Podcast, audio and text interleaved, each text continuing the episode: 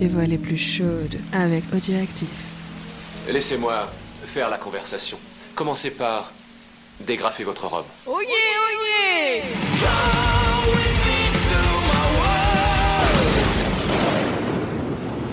Bonjour et bonsoir à toutes et à tous, c'est Joseph et bienvenue dans Pod Monstre Trésor.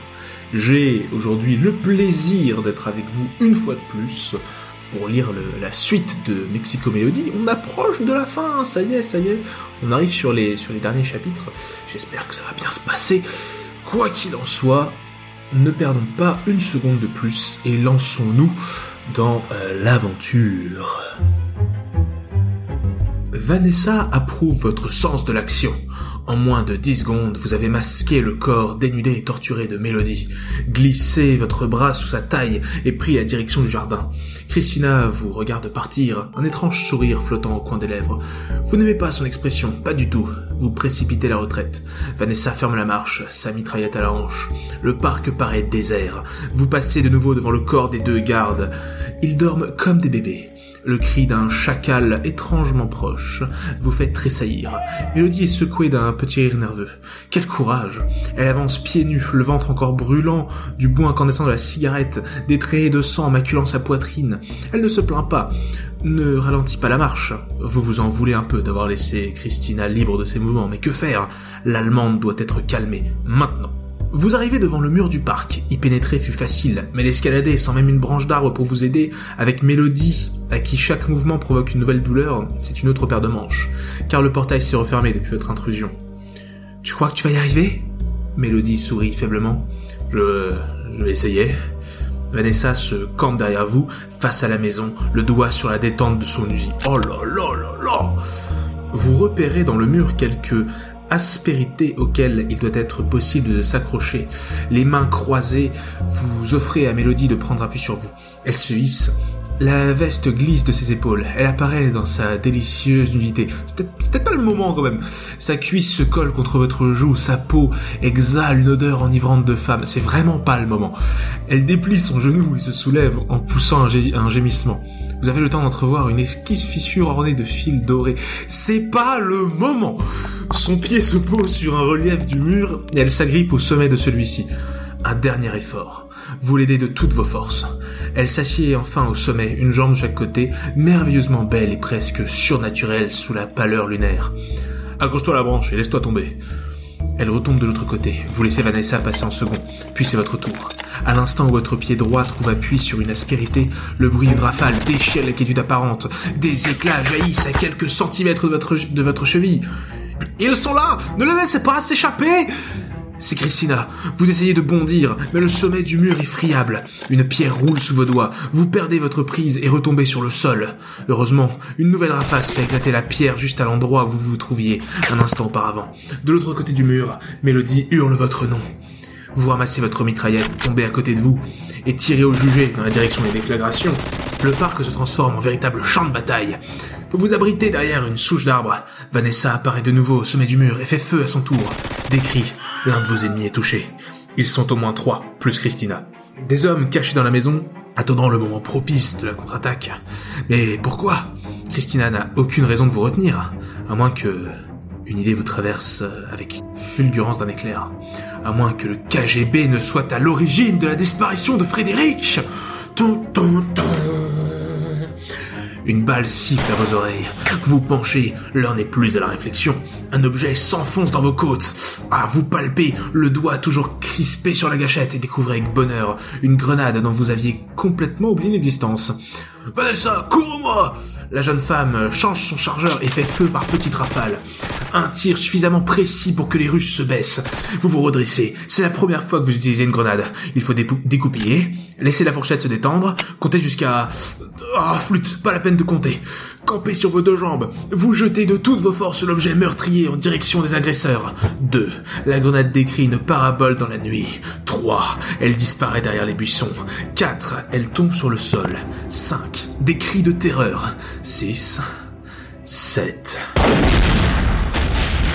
L'explosion est assourdissante. Des branches, des pierres et des déchets innommables volent dans toutes les directions. Le silence. Une forme sombre se redresse tout à coup.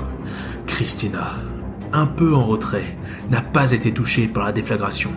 Elle tire une courte rafale au jugé et disparaît en bondissant parmi les plantes. Un instant, vous songez à la poursuivre, mais tous ces événements vous ont épuisé. Il ne manquerait plus que sa fuite soit un nouveau piège. Vous rebroussez chemin, demandez à Vanessa de vous couvrir et escalader le mur avec toute l'agilité qui vous permet encore vos muscles tenaillés par la fatigue. Cette fois, votre escalade se déroule sans incident. Quelques minutes plus tard, vous vous retrouvez tous les trois assis dans la Mustang. Vous prenez le volant tandis que Mélodie s'endort dans les bras de Vanessa. Ouais, charmognon L'hôtel Princess d'Acapulco est sans doute l'un des lieux de loisirs les plus agréables au monde, mais vous n'auriez jamais imaginé retrouver votre chambre avec tant de bonheur. Il est presque 10 heures du matin lorsque vous vous jetez enfin dans les draps légèrement parfumés et que Vanessa tire les rideaux sur la baie inondée de soleil. Tu es sûr que tu n'as pas besoin d'un médecin insiste-t-elle auprès de Mélodie. Cette dernière a les yeux, euh, a, sous les yeux d'immenses cernes qui ne parviennent pourtant pas à atténuer sa beauté. Elle est très pâle, mais elle préfère absorber un sédatif et s'endormir immédiatement. Son corps un peu fiévreux est doux au contact du vôtre. Une bouteille d'alcool à 90 degrés et quelques compresses sont venues au bout de ses blessures. Heureusement, très superficielles. Seule la brûlure de son ventre la fait encore un peu souffrir. Dans deux jours, il n'y paraîtra plus, souffle-t-elle d'une voix déjà ensommeillée. Vanessa se tourne alors vers vous et dépose de la glace dans un mouchoir sur votre joue. Cette chambre va finir par ressembler à un hôpital, sourit-elle. Son dynamisme vous étonne. Elle paraît aussi fraîche qu'après une longue nuit de repos. Elle semble prendre un immense plaisir à vous materner tous les deux. Tu sais, il m'est venu une idée euh, pendant que Christina et sa bande contre-attaquaient. Euh, annoncez-vous à voix basse pour ne pas perturber le sommeil de Mélodie. Vanessa s'approche et s'assied sur le bord du lit attentive. Et si Christina était tout simplement à l'origine de l'enlèvement de Frédéric? Elle pousse un profond soupir. Te voilà enfin devenu raisonnable. Que veux-tu dire? À qui la découverte de Frédéric aurait-elle profité Au pays importateur de pétrole, c'est-à-dire la, plupart des pays occidentaux. Qui a intérêt à ce que nous soyons à la merci des pays euh, producteurs? Tu... tu savais donc déjà? Nous n'avions aucune preuve, seulement des présomptions. Christina et moi euh, te sommes tombés dessus à Mexico pour des raisons totalement différentes. Moi, parce que j'espérais que tu serais une nouvelle piste pour retrouver Frédéric. Elle, par contre, craignait que tu nous aides à le découvrir. Je n'ai pu en être sûr qu'à la villa, ce matin, lorsqu'ils ont tenté de nous empêcher de repartir. Euh, normalement, sachant que Mélodie n'avait pas de double des formules, Christina aurait dû la, relâcher pour que le piège fonctionne. Son acharnement à nous détruire est la preuve que j'attendais. Nous aurions dû y retourner, la faire parler. Vanessa marque un arrêt. C'était inutile, reprend-elle. Car maintenant je sais où il se trouve. Du moins, j'en suis presque sûr. Sa dernière phrase vous frappe comme un coup de fouet. Où est-il? Pourquoi n'agis-tu pas si tu le sais? Du calme, ce n'est pas si facile. As-tu entendu parler de Helmut Butler? Ce nom vous dit vaguement quelque chose. Puis vous vous souvenez, Frédéric travaillait sous ses ordres, indirectement. Et alors? Il se trouve justement à Acapulco. Il a un yacht immense dans lequel il organise des fêtes tous les soirs. Et sais-tu d'où vient sa fortune? Il est le principal acheteur pour la compagnie employant Frédéric. Oh, bah dis donc. Une enquête de mes services a, par ailleurs, établi des liens d'amitié de longue date entre lui et Christina. Oh Bah dis donc Frédéric serait donc... À bord du yacht, très certainement. Et il a jeté l'ancre en bordure des eaux territoriales. Mélodie vous a déjà fait part de la présence du bateau. Tout semble concorder. Vous rabattez les draps, de nouveau prêt à l'action, mais Vanessa vous arrête du, du geste. Recouche-toi et dors, tu en as besoin. De mon côté, je vais chercher un moyen pour nous glisser à bord de ce soir. Dès ce soir. Ce sera facile. Butler est un grand amateur de femmes. Oui, bah, un peu comme tous les bonhommes de ce bouquin, j'ai l'impression, mais bon, c'est vrai, c'est le thème. Hein. Elle euh, s'éclipse hors de la chambre. Vous tentez désespérément de rester éveillé, mais la fatigue vous submerge. Il sera toujours temps d'agir ce soir. Reportez-vous à la page 190. Eh bah, putain Ah oui, quand même donc on avait commencé sur, un film de boule, tout ce qu'il y a de plus basique, hein, mais, je pense que là, euh, là voilà, c'est plus que confirmé. Hein, j'ai jeté une grenade, j'ai jeté une grenade, hein, voilà. Tout en ayant le temps, évidemment, de mater toutes les courbes de mélodie, tandis que je la fais passer au-dessus du mur. Mais bon, c'est un détail, évidemment. Donc quoi qu'il en soit, eh bien, euh, eh bien, euh, moi j'en ai, terminé, j'en ai terminé ici. Euh,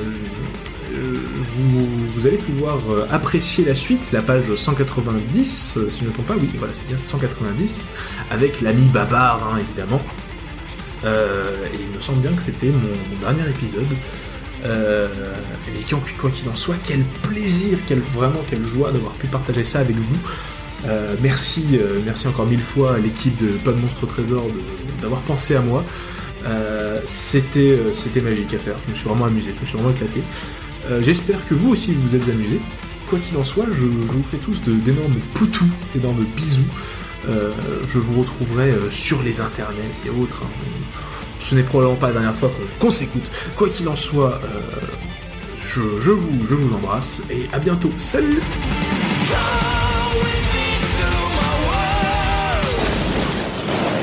Qui a écrit ces conneries? C'est de la merde